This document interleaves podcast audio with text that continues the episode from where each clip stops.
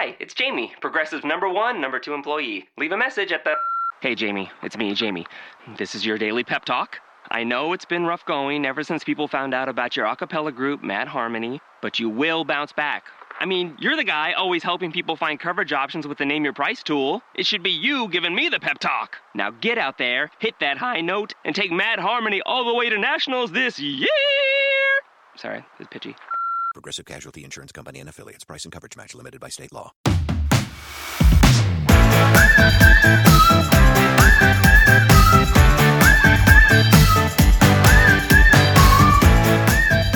Hola, ¿qué tal? Muy buenas a todos, bienvenidos a vuestra casa, bienvenidos al podcast de Topes de Gama. Este es el episodio 19 ya de nuestro Unplug, que bueno, como sabéis, la idea es traer un episodio a la semana donde hablamos de las principales noticias, debatimos sobre diferentes temas y también dedicamos algo de tiempo al off-topic, esos temas que están fuera de la tecnología, pero que nos ayudan a desengrasar un poquito de la actualidad. Por supuesto, ya sabéis que nos podéis encontrar en todas las plataformas de podcast, incluido Spotify, iTunes, Evox, Spreaker, la que os dé la gana, ¿vale? Así que una vez dicho esto, yo soy Miguel García de Blas y tengo el gran placer de saludar a Carlos Santagracia y por supuesto a Jaume Laoz. ¿Qué tal chicos? ¿Cómo estáis? Eh, maestro Pokémon, ¿eh? De ahora en adelante. eh, Maestro Pokémon fuerte o qué, Carlos? maestro, maestro- Hombre, eh, 20 horas de juego. ¡Uh! Vale, vale, vale. me gusta, me gusta, me Eh, en, en dos vuelos internacionales. Joder. O sea, Ni cenaba. Me venía con el carrito la del avión me decía, eh, chicken or pasta. Le dije, ¿tú te crees que.? ¿Tú has visto cómo tengo yo al Charmander, alma de cántaro? Voy a dejar yo esto ahora si le tengo que tirar la poción. Anda, tira. Anda, así, tira, así anda, tira. Bueno, oye, esto, bien, pues- alguien, alguien me debe un. ¿Cómo se llama la mierda esa? El Eevee evolucionaba a hielo. Uh, un Vaporeon. Un Vaporeon, un Vaporeon tío, por ahí es que me debe alguien, ¿eh? No quiero decir nada. Yo solo Eh, por Estás abandonado, Jauma, tío. Bueno, bueno. Bueno, oye, eh, estamos casi en Navidad, esto es una locura. Que por cierto, eh, tenemos que darle las gracias de nuevo a nuestro patrocinador del podcast, Vieta Pro, por Muy tercera bien. semana consecutiva, ¿eh? Así que genial, un placer estar con ellos en, en esta aventura de- del podcast que, que hoy está funcionando muy bien y es un placer absoluto. Y de hecho, hoy os vamos a presentar un producto que puede ser el regalo perfecto para estas navidades, ¿eh? Yo lo dejo ahí, eh, Vieta Pro Lite, unos cascos tipo AirPods de 49,99 euros. Si no sabes qué regalar, Carlos, esto, esto es canelita, ¿eh? Sí, bueno, ya sabéis, y ya lo comentamos, hemos hecho algún análisis y nos enviaron un montón de productos con el tema de, de la colaboración para el podcast para que lo fuéramos probando y todo relacionado con el audio, ¿no? Que es lo que tiene más sentido. Si hacemos un poco de memoria, ¿os acordáis? Hace un par de semanitas y ya os dije que estaba probando los True Wireless, que eran estos rollo AirPod, eh, Sí, sí. por decirlo de alguna forma. Y esto es un poco lo mismo, pero más económico, ¿no? O sea, eh, para mí la gracia que tienen, sobre todo, es que tienen incluso más autonomía, ¿vale? Que son más grandotes, o sea, es, evidentemente son más baratos, en algún sitio tienen que perder, son un poco más grandes, sin ser tampoco un, un mamotreto. Joder, pero Y- yo he visto sobre que todo están, eso. están bastante bien, ¿eh? En diseño, a mí me, Sí. me gustan. Están, están chulos, sí que es cierto, como te digo, son un poquito más voluminosos, cuestan 49 pavos, pero también la gracia que sean un poco más grandes es que también dura más la batería, que son 4 horas, ojo, eh.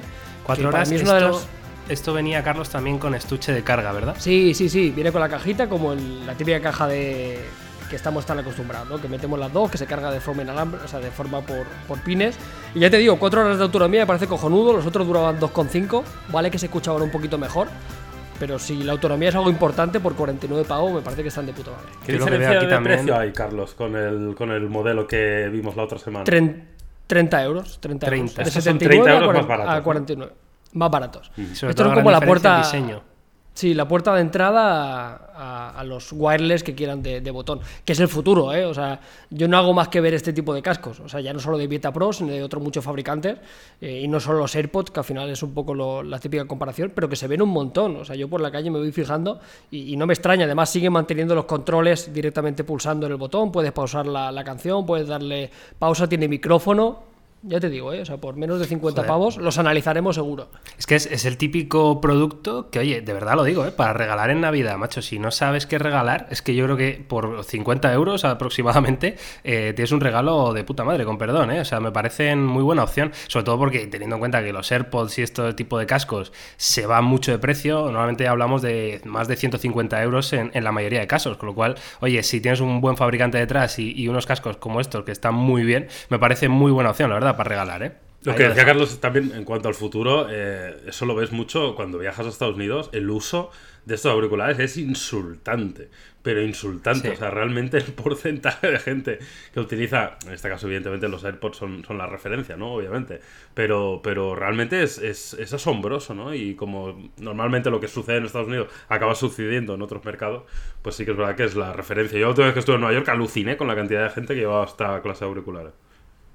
Yo ya os digo, yo estoy gratamente sorprendido por, porque yo no era muy no era muy fan de este tipo de formatos. O sea, eh, me costaba un poco, ¿no? Lo de la cajita, siempre pensaba, joder, y tienes que ir con la cajita a cuestas, y lo de la batería y tal. Pero la verdad que, vamos, o sea, muy pero que muy sorprendido, o sea, creo que tiene todo el sentido del mundo, se van a ver cada vez más. Y nada, permanecer muy atento a topes de gama, en redes sociales los iremos compartiendo porque si alguien se los quiere comprar, y lo más importante que también los analizaremos, porque nos consta que, que la gente también demanda este tipo de, de complementos para el smartphone. Totalmente. Bueno, pues ahí queda eso. Vieta Pro Lite 49,99, unos cascos tipo AirPods, desde luego súper recomendables. Si os parece, chicos, vamos a comenzar con las noticias de la semana, que esta semana hay noticias importantes, ¿eh? de estas que van a marcar un poco, eh, bueno, el camino de este próximo año 2019, que está ya a la vuelta de la esquina. Eh, yo no sé si os habéis preparado ya el turrón o, o qué estáis haciendo, pero joder, cómo avanza esto. Yo me he hecho grande ya los pantalones. Me he movido, el, me he movido la, la ubicación del botón. Ya preparado. Yo estoy ahí, ¿eh, Carlos? Joder. Volveremos rodando como todos los años, la verdad.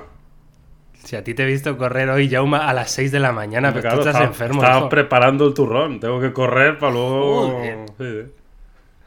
Bueno, va, eh, primera noticia del podcast de hoy que tiene que ver con Qualcomm, que ha presentado su Snapdragon 855, el procesador más potente y con conectividad 5G. De hecho, eh, creo que lo comentamos en un podcast anterior, se esperaba que fuera presentado como el 8150, pero que finalmente sigue la nomenclatura de sus antecesores. Yo creo que lo han hecho por, por Carlos, que esto si no le iba, le iba a volver medio Qualcomm. loco, ¿no? Es que no tiene sentido, ¿no? Era, era como muy obvio que, joder, la- las cosas por su nombre y para qué vas a liarte. 835, 845, 855. Ya está, se acabó. Bueno, arquitectura de 7 nanómetros, eh, por supuesto usará una NPU, mm, una unidad de procesador eh, neuronal, y la GPU en este caso, eh, el- el chip de procesamiento gráfico, es la Adreno 640.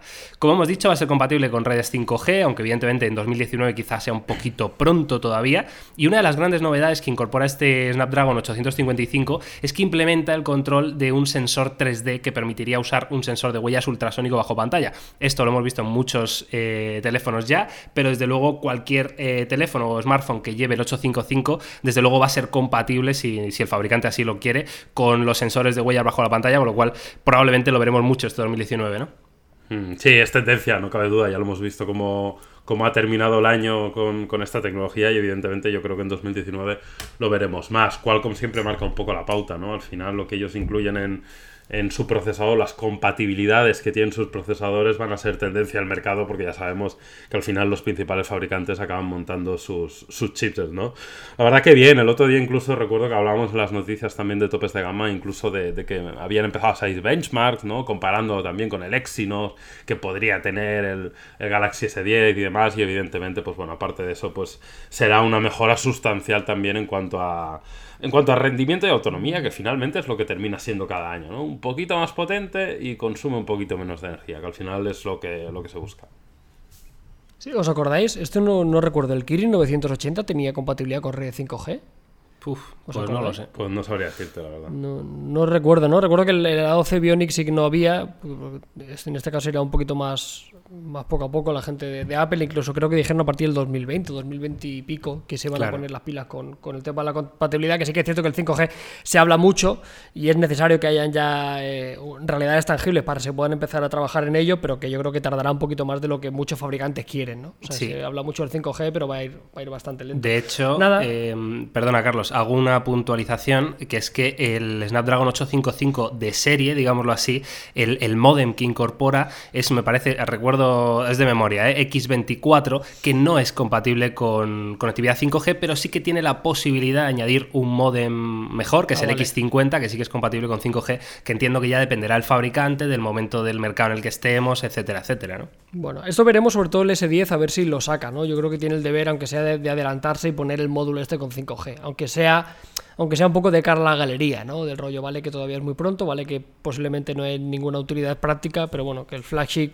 eh, uno de los teléfonos más esperados de los últimos años, yo creo, porque volvemos a repetir la exigencia que tiene Samsung, del cual luego hablaremos, que, venga con esto. Y, nada, vimos el benchmark, como decía Jauma, más potente que el Exynos todavía y prácticamente igual que la OC Bionic, así que más madera y, y lo está haciendo muy bien Qualcomm. La verdad que en las últimas generaciones yo estoy súper contento con la gama media, con el 710 que venimos probando últimamente en varios dispositivos y son un tiro, ¿no? Así que yo me pregunto qué estará haciendo MediaTek, porque eh, hace meses o casi años que ya no escucho prácticamente nada de ellos, pero es que ni a nivel corporativo, o sea, ya no me llegan ni notas de prensa.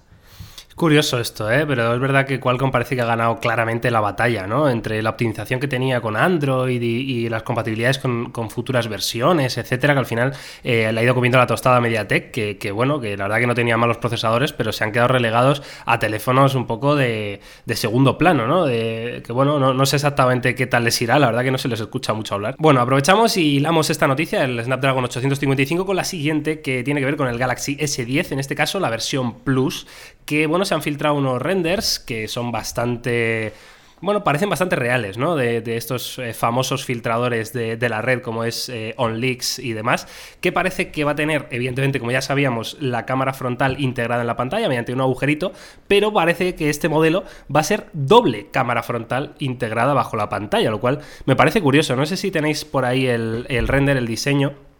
Para que lo sí, vayamos comentando un poquito, ¿qué, ¿qué, qué, os parece? Vemos una trasera bastante parecida al, al, Galaxy Note, por ejemplo, ¿no? Y me recuerda con esa triple cámara en posición horizontal. Y parece que se mantiene el jack de 3.5, ¿eh? Me parece curioso esto. Sí, sí, a mí a nivel estético en su parte trasera me gusta por muchas cosas. Por una parte por la disposición de las cámaras, me mola. Todo en una bandita negra que tampoco se adivine mucho. Eh, ya es evidente que el lector huellas ha desaparecido, se pondrá en, en, la parte frontal, así que muy guay. Y luego también el tema del degradado, ¿no? Que parece que los coreanos también se van a subir al carro en el caso de que esto sea cierto. Me parece muy bonito. Y lo único que sí que es verdad que lo de la doble cámara frontal está muy guay y me parece muy original y tal.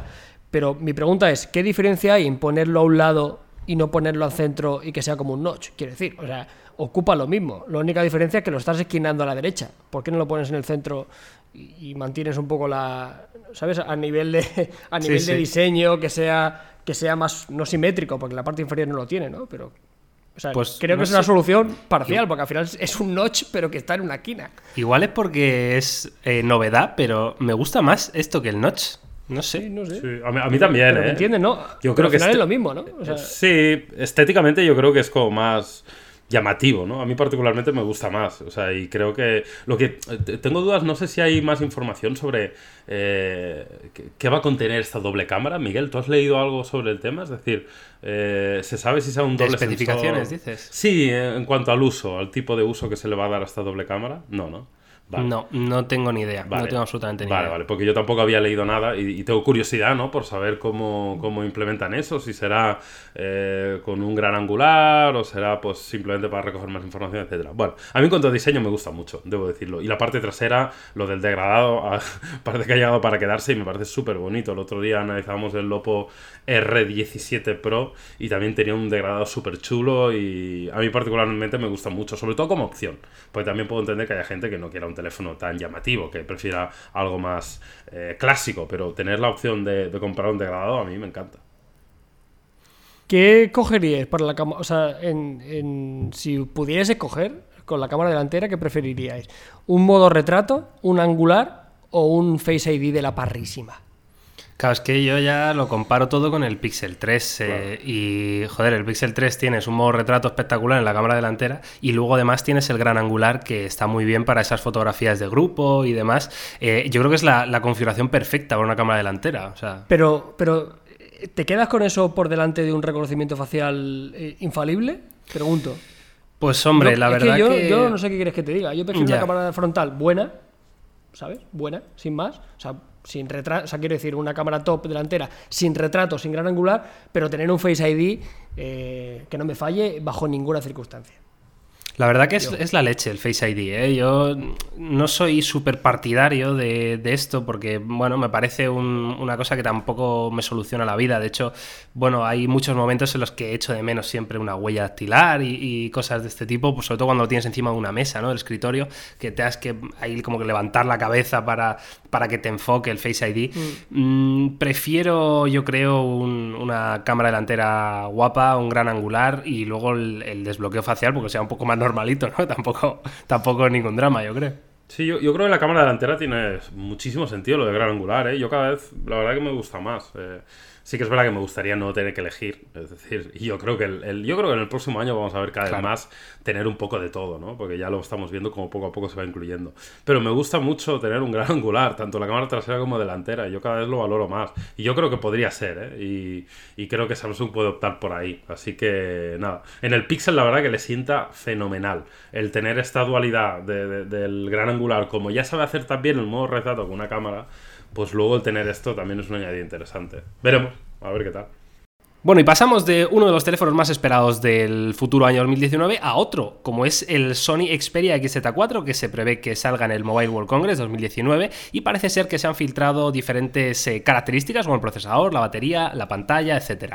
De hecho, eh, se dice que va a tener una pantalla AMOLED de 6,5 pulgadas en formato 21 novenos. El procesador elegido será el Qualcomm Snapdragon 855, que acabamos de, hablar de él. Precisamente este sí irá con el modem 5G eh, incluido. Tendrá 6 GB de memoria RAM eh, versiones de memoria de 64, 128, 256 y una batería de casi 4.000 mAh, serían 3.900 y con Android 9.0. ¿Qué, ¿Qué, esperáis vosotros de este, de este XZ4? Porque ya yo creo que Sony le hace falta, ¿no? Ese paso adelante en firme porque el XZ3 está muy bien y, a ver este XZ4, yo tengo mucho hype con esto, ¿eh? Te puedes creer que estoy, estoy con hype yo también, ¿eh? Te lo digo de verdad. Y no es coña, ¿eh? Ya sé que hemos hecho muchas coñas con Sony, pero por primera vez en 200 siglos eh, vuelvo a tener algo de hype con, con, Sony. Porque es lo que tú dices, el XZ3 me gustó mucho, aún y así, a pesar de que me gustara mucho, está claro que no es mejor teléfono que muchos de la competencia, el mismo rango de precio, lo hemos visto en cosas muy evidentes y tenía todavía algunos fallos, pero ya era un teléfono que disfruté, con lo cual, y además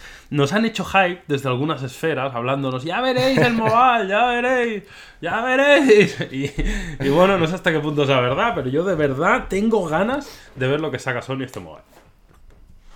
Sí, sí, es que es eso, nos ha puesto los dientes muy largos. También os diré una cosa, a excepción de la batería que ha subido, pero que ha subido gracias al tamaño del, terminal, que es obvio que, al final puede albergar una batería tan grande, sí es que el problema de Sony no han sido las especificaciones, sí siempre las ha tenido. O sea, si tú cogías un papel de todos sus lanzamientos y mirabas las especificaciones, y, era un poco esto, o sea, lo último en pantalla, el último procesador, el hardware muy bien, y la batería en este caso más porque, o sea, quiero que me den algo más que no sobre, no sé, o sea, esto me parece lo, lo, de siempre con Sony, fantásticas especificaciones, que siempre las ha tenido, pero luego sobre el papel siempre había ese pequeño ese pequeño detalle que hacía que estuviera por detrás de la competencia, ¿no? O en fotografía, que parecía que ya se había arreglado un poquito. O que en audio decían que iba a ser la hostia con el sistema vibratorio, que luego no era para tanto. O te sacaban el escáner 3D que parecía muy revolucionario y luego no lo utilizaban, ¿no? O sea, cosas que sobre el papel eran fantásticos terminales, pero a ver si, si, si sacan algo, algo realmente que diga, joder, muy bien. El tema de la cámara para mí imprescindible. El tema del doble sensor, ya lo tenemos en el XZ2 Premium que, al final es un monocromo, que tampoco tiene mucho esto. A ver si se atreven a hacer algo en fotografía, pero por lo demás muy bien. Como decís, el X3 nos gustó. ¿Qué el problema es, te gastaron 800 o 900 pavos en un Sony. ¿Qué crees que le, ha faltado a Sony? Bueno, me, falta un, valor añadido para decantarme por Sony y no decantarme por otro terminal. O sea, creo que casi todos los terminales de, que compiten con él de forma directa tienen un argumento, uno o dos argumentos que lo diferencian claramente del resto y que son motivos de compra para comprártelo. El Note 9 tiene un stylus y tiene algunas funcionalidades como DeX. El Pixel tiene Android Stock y tiene posiblemente la mejor cámara. Eh, el Mate 20 Pro tiene una batería increíble y luego tiene una cámara súper versátil. Sony, ¿qué tiene? Hasta el momento súper diferente que haga que digas, oye, yo me gasto mil pavos por este, por este motivo. Tiene una muy buena pantalla, tiene un diseño que está muy bien, pero no había nada que destacara. Súper equilibrado, pero yo creo que por mil pavos o, por un terminal super premium debes ofrecer algo, tiene que haber alguna característica que realmente te saque, te saque un poco a relucir tus características, porque si no, eres uno más fantástico pero que la cosa está dificilísima. Esperamos, eh, confianza máxima en Sony porque, joder, es un histórico y creo que todos estaríamos encantados de la vida con que le fuera muy bien y, volviera por su senda. Ojalá que Yo le, echo, le echo en falta a Sony eh, quizá un pelín más de innovación, sobre todo creo que están muy atrás en cuanto a sensores biométricos. No sé si estaréis de acuerdo conmigo, mm. pero es de, las, de los fabricantes que menos está innovando y de hecho eh, no es que esté innovando poco, es que incluso está metiendo algún, algún derrape, ¿verdad? Como el, lector de huellas demasiado debajo, aunque luego vimos que, te adaptabas, o el lector de huellas a un lateral, pero no estamos viendo ni un reconocimiento facial, ni, ni siquiera un, un intento, ¿no? De, Siguen tirando Smart Lock, ¿verdad? Para el reconocimiento facial. Con sí, sí. Claro, es, tiene cojones, ¿sabes? Que un teléfono de super gama alta no tenga un. Que no es el único, ojo, ¿eh? que hay que ya más que, el Pixel, que también sigue tirando que ya más que el Pixel, por ejemplo, que también es, es, acojonante, pero, pero sí, precisamente eso, Miguel, o sea, necesitas algo para que justifiques la compra de mil pavos, salvo que sea un muy buen teléfono, porque muy buenos teléfonos ya hay muchos. O sea, me tienes que dar algo que realmente lo diferencie. Y me, y me chirría un poco el, uso de la tecnología AMOLED en contraposición del muy buen panel OLED que posiblemente es uno de los mejores que hemos visto este año. Me llamaría mucho la atención que dieran un paso atrás, entre comillas. Igual era errata de la noticia, ¿eh? podría ser, pantalla OLED. ¿eh? Sí, ahí no, no, hay nada confirmadísimo, desde luego.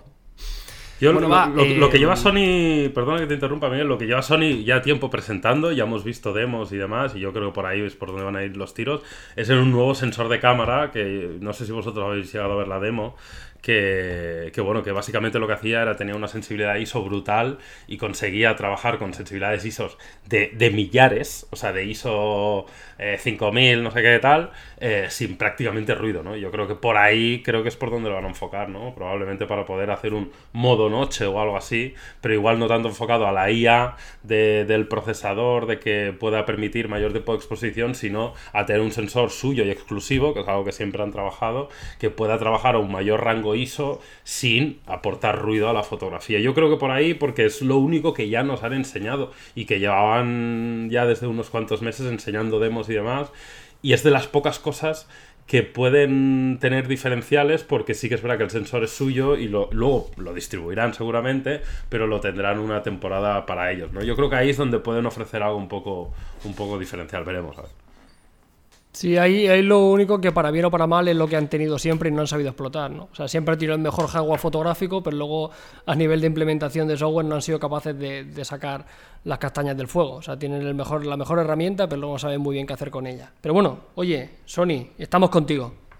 Sí, la verdad que sí. Yo estoy acordándome ahora de lo que dice, lo que comentas tú, Yauma. Eh, creo que el XZ2 Premium tenía unos valores de ISO que llegaban a 12.000 o algo así. Y, bueno, se hablaba que el, nuevo sensor de Sony que presentarán en este 2019 iba, iba a superar los 24.000 eh, de ISO. Bueno, en fin, unas cifras eh, muy locas, muy llamativas y que veremos si le sirven a Sony para destacar en el apartado fotográfico, que enlaza perfectamente con nuestro debate de hoy, chicos. Vamos a, hablar de un tema que a mí me pareció súper interesante a raíz de un vídeo que ha hecho el gran Marques Brownlee, que, bueno, lo tenéis en su canal. Es un test de cámara a ciegas, que lo que ha hecho este chico es hacer una encuesta eh, enorme en Twitter y en Instagram, eh, enfrentando diferentes teléfonos, diferentes terminales de este año 2018, gama alta, eh, gama media. Bueno, ha cogido ahí un popurrí de teléfonos que ahora comentamos, y lo que ha hecho ha sido poner fotos y que la gente elija sin saber a qué dispositivo corresponden. Los resultados son eh, bastante sorprendentes y aquí se abre el debate de, qué buscamos en una cámara realmente los usuarios y, vamos a hablar de ello, chicos. Eh, ¿Visteis el, vídeo? ¿Habéis visto un poco el, torneo este que ha organizado Márquez? Yo no lo he visto. Ha hecho una, liga, una liga Pokémon. Vale, pues eh, Jauma, te, comentamos un poco, ¿vale? Em, bueno, ha hecho un torneo que parece que son 16 participantes, como si fuera la Champions League, con octavos de final, cuartos, semifinales y, y final, ¿vale? Entonces, eh, atento porque te nombro así rápido los dispositivos eh, que se han enfrentado. Eh, el nuevo Palm, este teléfono súper chiquitín que, salió, el Mate 20 Pro, el Razer Phone 2, OnePlus 6T, LG V40, Pixel 2, iPhone XS, una BlackBerry Key, One o algo así, que es que ni, la mm, conozco, sinceramente. el Pixel 3, el P20 Pro, el Hydrogen One, Moto Z2, Note 9, HTC U12 Plus, iPhone X y el Xiaomi Pocophone F1. ¿Vale? Em, competidores yo creo que no, echarían falta ninguno, ¿no? Quizá el, XZ3 de Sony, por, por, poner alguno. Sí, están todos los que tienen que estar, de igual. O sea, igual falta alguno, pero creo que es una muestra más que representativa. Vale, entonces, una vez eh, visto el cuadro, ¿vale? El cuadro de los teléfonos que se van a enfrentar, em, eh, os voy a decir lo- los dos que llegaron a la final, ¿vale? Que igual no sorprenden tanto, o uno sí, que serían el Huawei Mate 20 Pro y el Pocophone. El Pocophone F1 llegó a la final eh, cargándose a rivales como el Note 9 o el iPhone X, entre otros, y incluso el, el Hydrogen One este. O sea, bastante loco este resultado, ¿no? Porque Miguel, ¿esto que lo votaba la gente o lo votaba él? No, no, lo votaba la gente, claro, eran encuestas a ciegas, anónimas, en Twitter y en Instagram.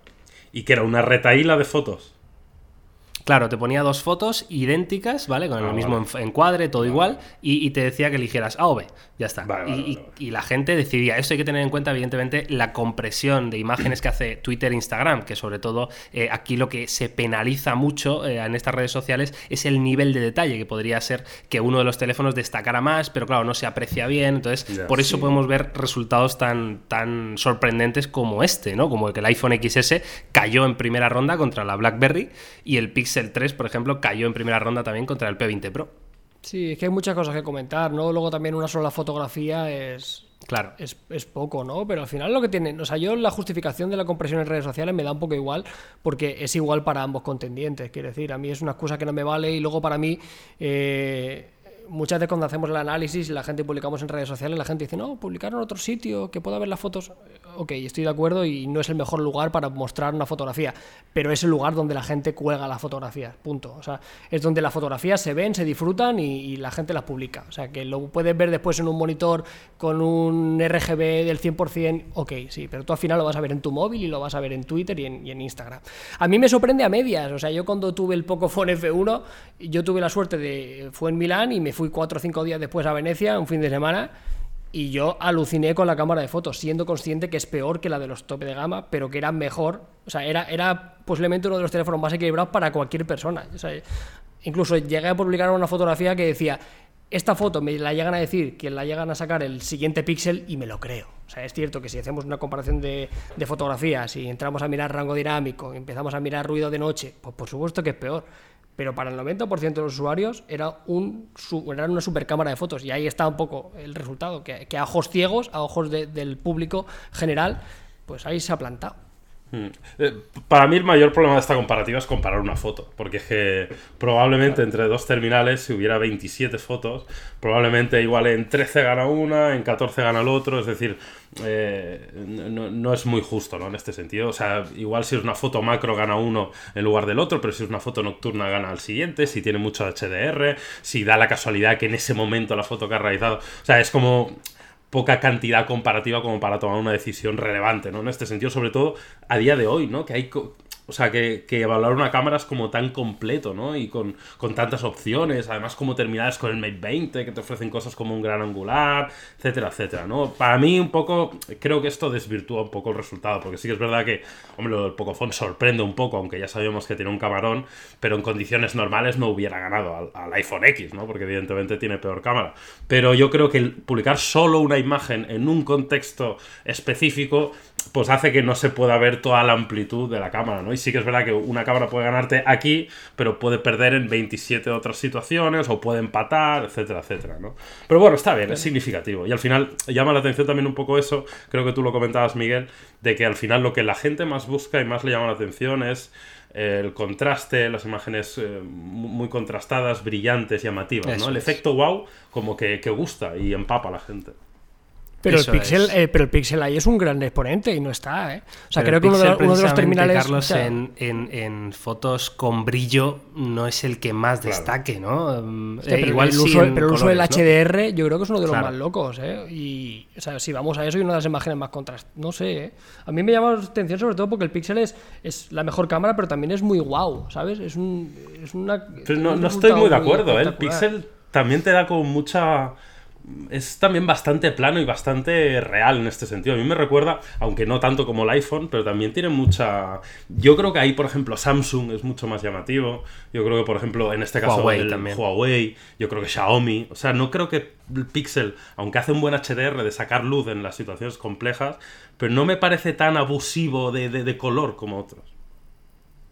Aquí el, resumen que hizo Márquez y además eh, invitó en una videollamada a diferentes bueno, representantes del mundillo de, la tecnología en YouTube en, América y, todos coincidían en que parecía que la gente efectivamente había elegido en general la foto que tenía más brillo, ¿vale? Eh, o sea, la que se veía con más luz, eh, punto, sin fijarse en si el fondo estaba mejor o peor representado, si las zonas en sombra sacaban más o menos luz, simplemente si te ponen una persona delante, la gente elige a, a la foto foto en la que a esa persona se le ve con más brillo, ¿no? Y aquí es donde entra el debate de esta semana.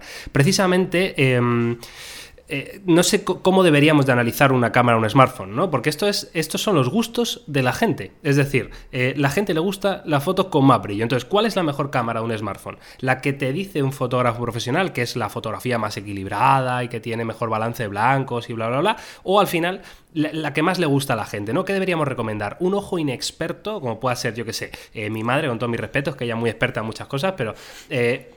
claro, o sea, si ella ve dos fotos y le gusta más una que otra, eh, cuál es mejor cámara, ¿no?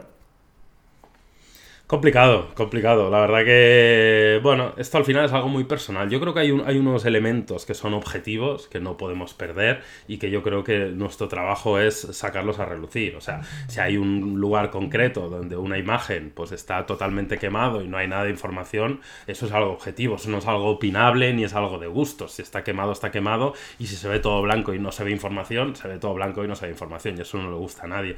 Pero sí que es verdad que luego hay una parte muy, muy subjetiva. Hay gente que le gusta una cosa, hay gente que le gusta otra y todo respetable. Yo creo que nuestro, desde, desde nuestro punto de vista debemos dar nuestra opinión, debemos sacar a relucir los puntos más objetivos y luego lo que a nosotros nos parece. Oye, pues a mí me parece que esto está mejor, me gusta más, creo que esta interpretación es mejor que la otra, pero creo que como lo hacemos nosotros es un poco decir, oye, pues a mí me parece esto, pero ahí lo tenéis. Y luego al final cada uno que que decida. Esto lo hemos visto en mil ocasiones, ¿eh, Carlos y yo? Bueno, ¿cuántas veces hemos visto desde años y años atrás que la gente suele elegir la foto más guau, sin importar muchas veces eh, tanto pues la, representación más honesta? Y esto con el iPhone se veía mucho, que hace grandes fotos, pero que a mucha gente no le gustaban en redes sociales, porque las veía muy planas, las veía poco llamativas.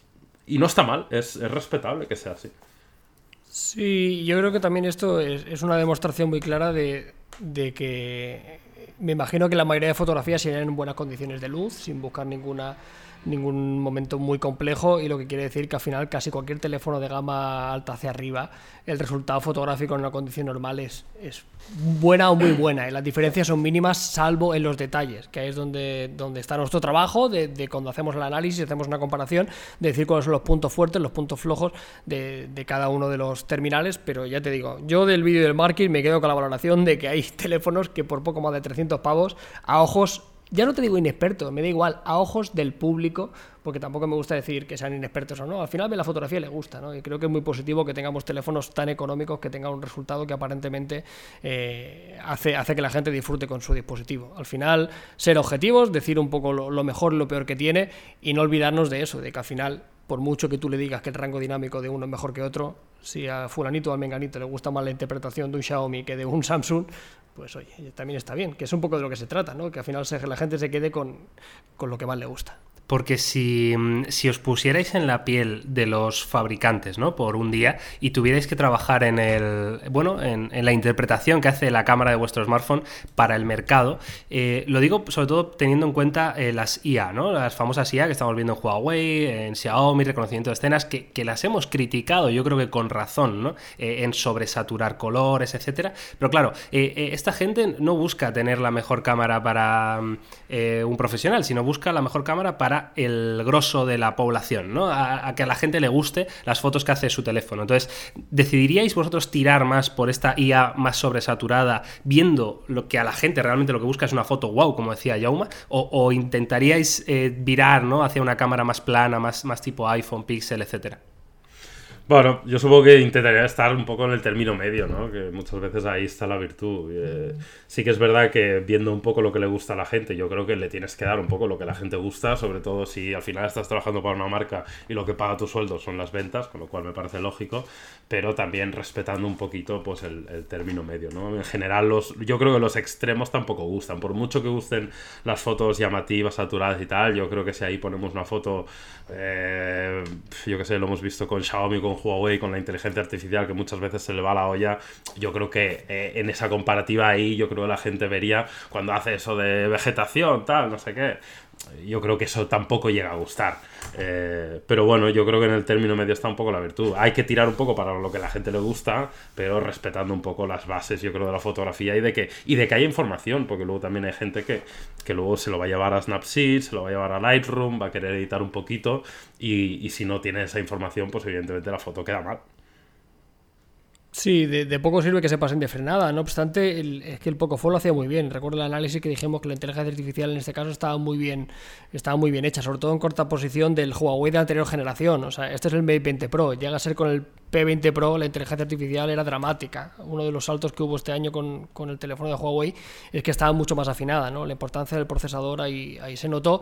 Y, ya te digo, y, Huawei- y- y Xiaomi con el Pocophone F1 lo hacía muy bien. Yo que lo vi bien por propias y eso. Yo tiraría por pues al final es eso lo que el usuario quiere. O sea, el, el usuario entendido posiblemente va a valorar una serie de factores muy importantes, hará que se decante por un píxel, por un XS, pero el usuario de, de la calle, ese puntito de saturación, ese puntito de contraste lo va a agradecer y ahí está un poco la demostración, ¿no? Yo creo que intentar mantener un equilibrio, pero sin olvidarse que la IA bien implementada y a vista de este cuadro, pues da resultado. Yo le metería saturación a muerte, te lo digo. Un poco, ahí está, si es que al final... Vamos, lo vendería como el móvil con las fotos más brillantes y saturadas de la historia, tío. Que iban a quedar para los filtros del Instagram, vamos. Sí, pero Vamos, mira, vamos, mira el. Note ahí, ¿eh? El, el Note históricamente Sí. había sido uno de los máximos exponentes en, en tener una fotografía más saturada, ya no tanto con el pasado, lo han ido calibrando, Claro. pero se la, han, se la han pelado ahí rapidillo, ¿eh? Sí, sí, por eso digo que fíjate que igual Samsung había quedado más, más arriba años anteriores, ¿no? Con esta cata a ciegas de, de imágenes. Bueno, en fin, eh, curiosos resultados, ¿eh? En cualquier caso, eh, sobre todo porque hay eso, teléfonos que, que prácticamente no, no, no teníamos ni situados, pero es que la BlackBerry Key One esta llega a semifinales, ¿eh? O sea, es que es muy loco. Se, se carga al iPhone XS y al LG V40, luego pierde contra el Mate 20 Pro, ¿no? Bueno, en fin, eh, no sé si queréis añadir algo más de este test de cámaras ciegas, de lo que valoramos en un teléfono, o pasamos a, a hablar de... del Solo decir que me, faltaba un Wico en la comparativa. Sí, ¿verdad? Y, Muy y- y decir que Un esto de cuadros comparativos lo vais a ver pronto en el canal, ¿eh? Ya aprovecho para decirlo. ¡Uh! Spoiler aquí, exclusiva, Pero ¿no? no, Esto es pero no de fotografía cutre como ha hecho el Márquez ahí poniendo una foto. No, no, no. Evaluando todo. Bueno, ya veréis, vais a flipar bastante, eh, os lo digo ya. Además, en ¿Te breve. pongo la música exclusiva, Jauma, o qué? Eh, bueno, que saldrá esta semana el vídeo presentación de este formato. Que además va a ser un formato donde iremos haciendo semanalmente. Yo creo que a la gente le va a gustar mucho. Nosotros nos divertimos mucho haciendo el sorteo. Hicimos un sorteo al estilo Luis Figo sacando las bolitas de la Champions League. Y. ¿Qué? ¿Damos en exclusiva al cuadro o no? Venga, sí, llama, si te ¡Uh! acuerdas, tienes la foto, Sí, ¿no? Esto es mega exclusiva total. Vale, eh, Carlos y Jaume van a presentar aquí en el podcast de esta semana una nueva sección que van a hacer en topes de gama y que replicaremos de otra manera en topes de gama plus. Yo aprovecho para comentarlo. Y bueno, nos van a decir el cuadro de la gente que se va a enfrentar, ¿no? Van a ser eh, eliminatoria directa, es esto, ¿no? O Efectivamente. doble partida. Eh, sí, eliminatoria directa. Esto es un cuadro eliminatorio, como en un mundial, como en la Champions League en la fase de eliminación, donde vamos a arrancar directamente por cuartos de final, ¿vale? Porque cada enfrentamiento Vale. tendrá un vídeo exclusivo, con lo cual esto será algo que se alargará el tiempo. Si lo hubiéramos hecho con 16 avos, pues no sé de esto. En el lado izquierdo del cuadro. Tenemos el primer enfrentamiento. Y esto mola también porque así incentivamos a la gente a que escuche el podcast, porque eh, tiene exclusivas. Claro, claro. El primer enfrentamiento Hombre, es siempre. iPhone XS Max versus Pixel 3 XL. ¡Uh! No, no, no, esto, esto hay El tongo Boca ahí. River, El nene. azar. Hay pucheraza ahí. No, no, no, ha sido al azar. El azar ha querido esto. No, no, Eso- esto es el azar, la al azar. final Es el anticipada ya, en cuartos de final, ¿esto qué es? Pues, y el ganador del iPhone contra el Pixel se enfrentará al ganador del Oppo Find X contra el Galaxy Note 9. Ojo ahí, ¿eh?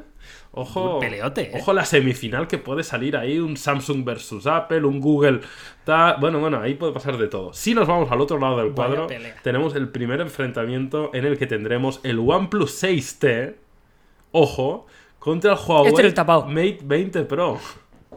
Uf, pero bueno, hay que, hay que ver eso.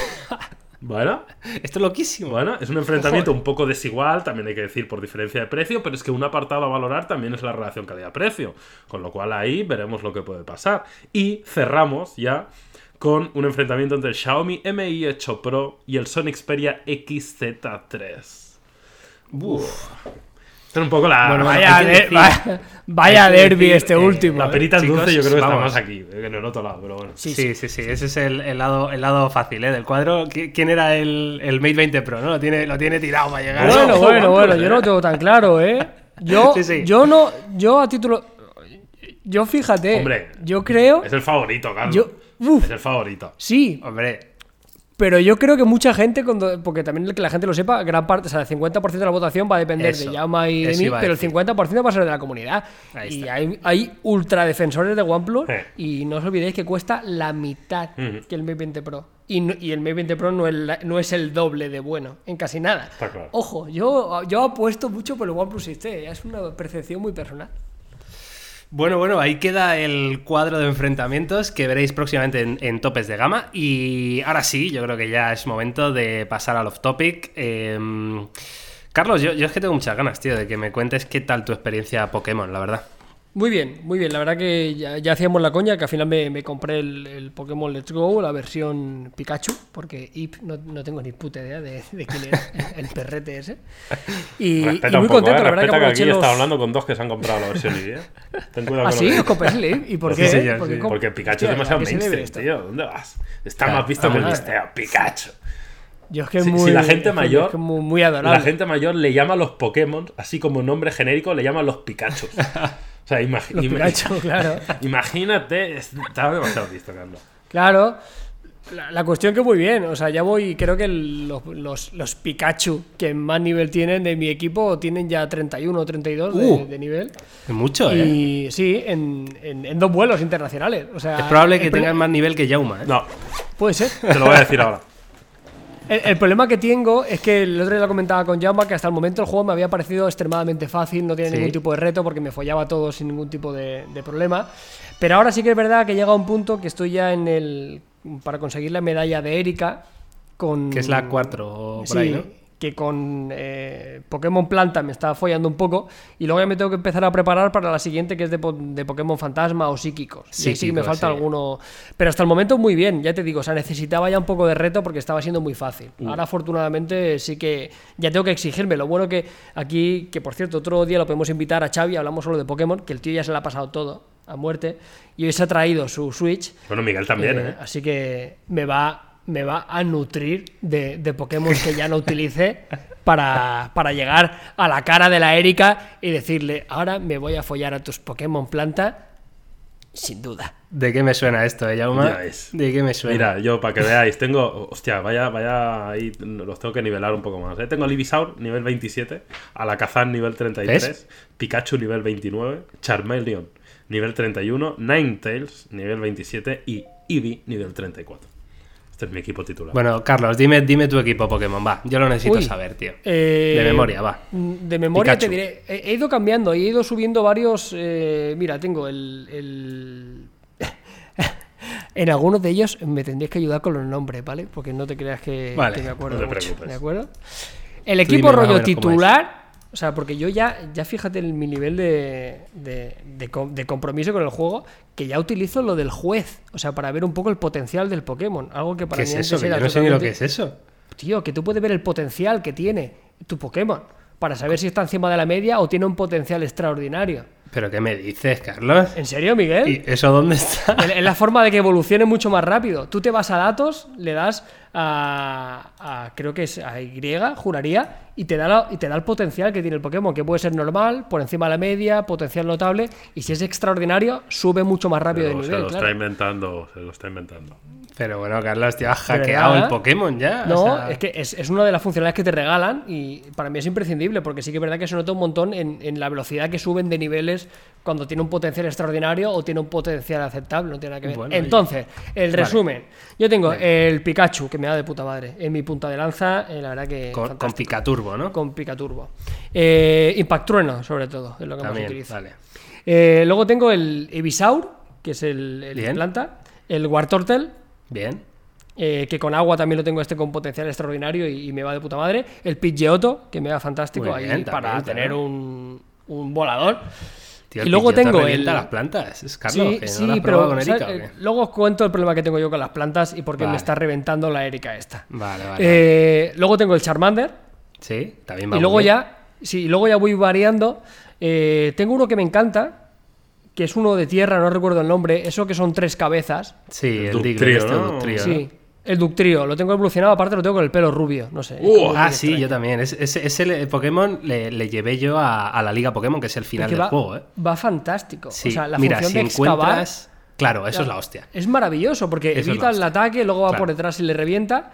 Si y- encuentras luego el, el movimiento terremoto, que es, ese Vale. es el- uno de los mejores ataques del juego, se lo enseñas y, y es que da igual, da igual contra quién juegues, que va a ser terremoto para todos y, a dormir. O sea, muy, muy, vamos, es un Pokémon espectacular, ¿eh? Sí, y luego, y luego ya os digo, luego tengo algunos por ahí que me van bastante bien. Eh, tengo el- la evolución del Mewtwo, que es muy normal, pero también tiene un potencial extraordinario y que es un gato de estos. ¿Cómo tienes la Que es evolución? normal, Ah, que del, no vale, vale, del gato no, no, claro, Rocket. ya. Vale, yo, vale, también, vale. yo también he Es flipado. que ahí te has confundido. O sea, la pronunciación Ah. nos ha engañado, Carlos. Es que hay un Mewtwo, Claro, que es claro, el mejor claro. Pokémon del juego. Que es, claro, que Ah, es un no, Pokémon ah, legendario. No, no, no. Estaba ese- flipando. pues, Tú dices el, el gato ese, este... no lo, ese no lo tengo todavía. El Persian, ¿no? El Persian, ahí Vale, estamos. Vale, vale. Y nada, luego tengo algunos bastante variados, o sea, tengo, ya te digo, o sea, ese, ese sería un poco mi quinteto, pero mi problema con, con Erika es que me manda a dormir y me chupa la energía constantemente. Y con esas dos cosas no hay forma, no hay pociones que le tire, o sea, eh, es, un- es muy frustrante. Y luego, luego se, las que da, se las da de que el juego es fácil. Y está ahí encallado. Encallado que la Erika te está pintando la Era cara. fácil hasta ahora, Te está joder. pintando la O sea, cara. Además, de verdad, qué cabrona, ¿eh? Y te lo juro que he cambiado de, de- de quinteto ahí cuatro o cinco veces. Venga, vamos a probar con este. Hostia, y al final siempre me revienta. A ver, lo que yo haría, Carlos, no sé si. Imagino que por, por más o menos el momento del juego ya lo habrás encontrado. Búscate en tu estuche de MTs, ¿sabes lo que es, no? Donde Sí, puedes sí, enseñar movimientos. Vale, búscate un ataque que se llama Tóxico, que es compatible con prácticamente todos los Pokémon que tienes, ¿vale? Entonces, la estrategia sería elegir a tu Pokémon más rápido, el que veas que la estadística de velocidad sea la más alta, y ponerlo en primera posición y a- en, en el primer movimiento que sea tóxico. Esto lo que hace es envenenar al, al rival.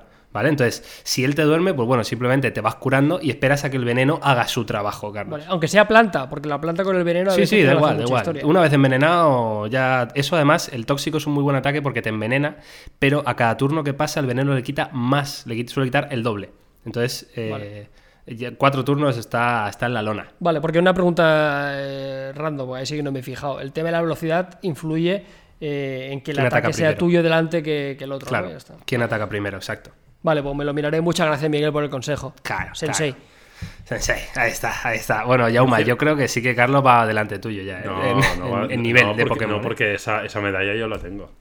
Y Carlos, ¿no? Vale, pero tú te lo has pasado con 5 o 6 niveles menos de. Bueno, porque yo soy, de lo yo que soy así. Que por cierto, hoy he visto un vídeo de YouTube que me ha parecido muy interesante que hablaba sobre cómo conseguir los Pokémon más difíciles de encontrar. Y te decía la probabilidad que hay de encontrarlos Ah, y ¿sí? dónde están.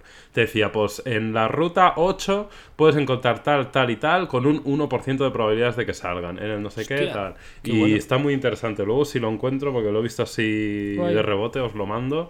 Porque me, Eso pásamelo, me ha sí. gustado, me ha gustado, sí, sí. Pues yo en cuanto a Pokémon os tengo que decir que, que, bueno, que me pasé la liga Pokémon y luego he ido a cazar algún Pokémon legendario y tal. Y, y es que me he quedado encallado en el primero que he encontrado, que es Mewtwo, este sí, el Pokémon legendario. Que, eh, claro, es que sabéis que en los Pokémon estos especiales, ¿no? Pues hay un primer combate que lo tienes que ganar antes de 5 minutos y luego ya se te aparece, digamos, para poder cazarlo. Bueno, pues no tengo cojones a, a matar al Mewtwo ese, ¿eh? Está a nivel 70 y mis Pokémon, el, el max, el más alto está a nivel 55 o algo así. Pues de un toque me mata absolutamente a todos mis bichos. De un toque, ¿eh? Es acojonante, tío. ¿Cómo, cómo lo encuentras a este? ¿Están en algún lugar del mapa en particular o cómo funciona Sí, lo legendario? está en Ciudad Celeste, si no recuerdo mal, creo que es la, la ciudad que está como más al norte, en el centro del mapa, y ahí hay como una cueva, bueno, en fin, pero sí, tienes que ir más o menos hacia el, el final del juego porque antes no, no- digamos que no puedes pasar por ahí, ¿no? Pero una vez ya has hecho ciertas cosas ya, ya se desbloquea. Y luego es una cueva que sí, bueno, tienes ahí un pequeño laberinto, ¿no? Hasta que lo encuentras, pero bueno, una vez lo, lo tienes, pues ya está, y ahora lo que estoy haciendo es no salir de la cueva intentando cazar a 100.000 millones de Pokémon para que los míos suban de nivel y me pueda enfrentar a, a ese pedazo de bicho, tío. Madre mía, el, el bicho. ¿De, El qué, bicho. de qué tipo el es? bicho. Es psíquico. Claro, que sí, te que come, te que come el tarro, te come la olla. Son putas, ¿eh? Te raya la cabeza. Son complicadillas. Vaya Joder, tela. tú, es que, es que de verdad, ¿eh? Tiene que tener un ataque especial de, de 100 millones y es que da igual a Pokémon que le saque, tío, que es que de un toque está muerto. Es tremendo. Encima es mucho más rápido que cualquiera de mis, mis, mis Pokémon, claro. Bueno. En fin, eh, bueno, pues, pues hasta aquí, ¿no, chicos? Yo quería contarle Eh, una ¿cómo lo cosa, ¿no me vais a dejar contarla? Ah, venga. Tenía una especial que traía para vosotros, que estaba viendo una cosa y me apetecía compartirlo aquí con la comunidad, pues me, me está, me está gustando, debo decirlo. Que es que estoy, Qué bonito. estoy viendo en Netflix, no sé si lo habéis visto, alerta de Netflix, el- la serie de Nicky Jam. ¿La habéis visto? Eh, Uh, no. Tiene, No. tiene una serie, Nicky Jam. ¿Mola o O sea, que además es serie, no es documental, porque yo cuando vi Nicky Jam, pues pensaba, se llama Nicky Jam el ganador. y, y yo pensaba que sea un documental, al estilo de Aoki o el, o el Da Vinci, ¿no? Y no, es una serie eh, en la cual, a través de una entrevista suya, pues hay diferentes capítulos con actores interpretando su vida. Y joder, eh, os recomiendo verla, ¿eh? Porque es... y es fuerte, ¿eh? Porque, bueno, ya veréis en la serie, pero este tío le, le perseguían para asesinarlo, a él ya de Yankee. eh, bueno, vienen de, de suburbios muy chungos y de experiencias muy chungas. Y es curioso ver un poco su historia, ¿no? De cómo a través de la música pues fueron saliendo de esa y tal. Pero, Por eso, por eso es un ganador. pero- Porque no hay, no hay revólver que lo pare. Pero, pero salen perreando ahí. o- Sí, o claro, no, claro. ¿cómo- Hombre, ¿cómo no van a- Hombre, la banda sonora va a ser de Beethoven. Mira. ¿No te jodes? Os voy a poner una canción, una de las primeras canciones que sale en la serie, que Carlos la recordará, Miguel no lo sé. Seguro. A ver, Yo a no, ver si la yo escucháis. no, ¿eh? yo escucho buena música solo. A ver si os suena esto.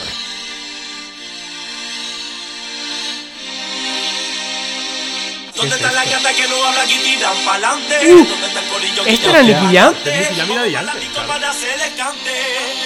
Flipa, claro, es que esto. Claro, claro. Claro, esto pasa mucho con canciones antiguas que no tienen ni puta idea de quién eran y dices, coño, que este era Nicky Jam, claro que era Nicky Jam. Si ya llevaba. tío, eh. Hostia, la gata. Esta me la sabía claro, hasta yo, ¿eh? Además, si lo ves, no, no lo parece porque ha cambiado bastante físicamente. Además, Nicky Jam ha pasado por. Eh, bu- buscad en Google Nicky Jam gordo y vais a flipar. O sea, no sé si lo habéis visto ¿En alguna vez. Voy a buscarlo Pero es como, es como es como Luis Miguel de gordo, porque Luis Miguel se puso tocinete, ¿eh? Yo creo Nicky que Jam es- gordo. Nicky Jam Tengo que buscar. estuvo muy gordo y luego estaba muy en forma. Sí, sí. ¿Qué dices tú? Sí, claro. ¡Ay, Dios! Sí, sí. Pero bueno, pero que. Pero vamos a Sí, ver. sí, sí, lo que os ¿En digo. serio? ¿Que nos lo creíais cuando os lo estaba contando o qué? Sí, sí. No, ya, pasa, Joder. ya han pasado cosas chungas y temas de drogas, de asesinatos, de... O sea, es interesante, de verdad. Me está pareciendo interesante. Escúchame, Sí, sí, le estoy claro. viendo aquí con una camiseta del Real Madrid, ¿eh? Yo no digo No nada. jodas. O sea, Hostia, sí, sí. Parecía, cual, aquí ¿eh? en, parecía aquí en África, ¿sabes? Total, Sí. total. La- No, lo- no habéis visto la foto del Madrid, yo ya paso, ¿eh? De Nicky Jam. Y de, tío. y de hecho, no sé si habéis visto... Eh, eh, ¿Qué os iba a contar? Se me ha olvidado. Eh, ah, sí. No sé si visteis el YouTube Rewind de hace uno o dos años, que salía Nicky Jam. Sí, ¿Salía Nicky sí, Jam? sí. Claro, claro, porque Pues fue una de las canciones más reproducidas La- de YouTube. Sí. Estaba en el Rewind, sí, sí. Ah, amigo, amigo. Que por cierto ya falta poco para el Bueno, Rewind. oye, el documental es Nicky Jam, el gordo, ¿no? O sea, el ganador. El ganador, sí. The Winner. Vale, pues Oye, muy oye. bien. ¿qué, qué, cómo culturizamos aquí a, a la juventud? La verdad es que yo cuando os traigo algo, os la traigo historia algo del de calidad, no os traigo porquería. Claro, tú. Ya, ya está bien, que nos dejemos de hablar ya de Rosalía, que parece que no hay. Claro, tío. Joder. Bueno, chicos, ahora sí. eh, ya está, lo dejamos por esta semana. Yo creo que el nivel de cosas lamentables ha estado bastante alto hoy. Eh, nada, un placer eh, teneros ahí al otro lado del, la- del auricular, ¿no? Del, del transistor, como se decía antiguamente. Eh, esperemos que os haya gustado este episodio 19 del Unplug, que la verdad que cada, cada semana yo creo que lo vamos mejorando un poquito. Vamos ahí soltando mejores perlas. Y nada, un placer. Nos vemos, nos oímos, mejor dicho, la semana que viene. Chicos, muchísimas gracias por estar ahí. Gracias. Nos vemos la semana que viene. Chao, chao.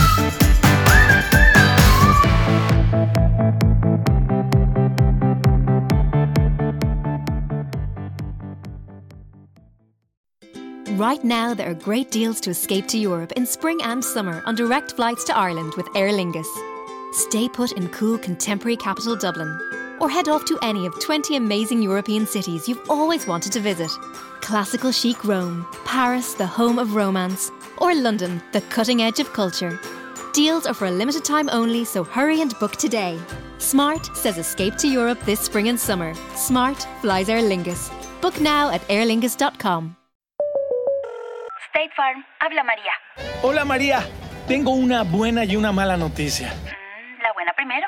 Descubrí el food truck más delicioso de la ciudad. ¡Wow! ¿Y cómo lo encontraste? Esa es la mala noticia. Le choqué por detrás en un parking. No te preocupes. State Farm está aquí para ayudar. Qué bueno, gracias María. Disculpe, chef, ¿tiene más salsita por ahí? Elige a quien esté aquí para ayudar a que la vida vaya bien. Habla hoy con un agente de State Farm.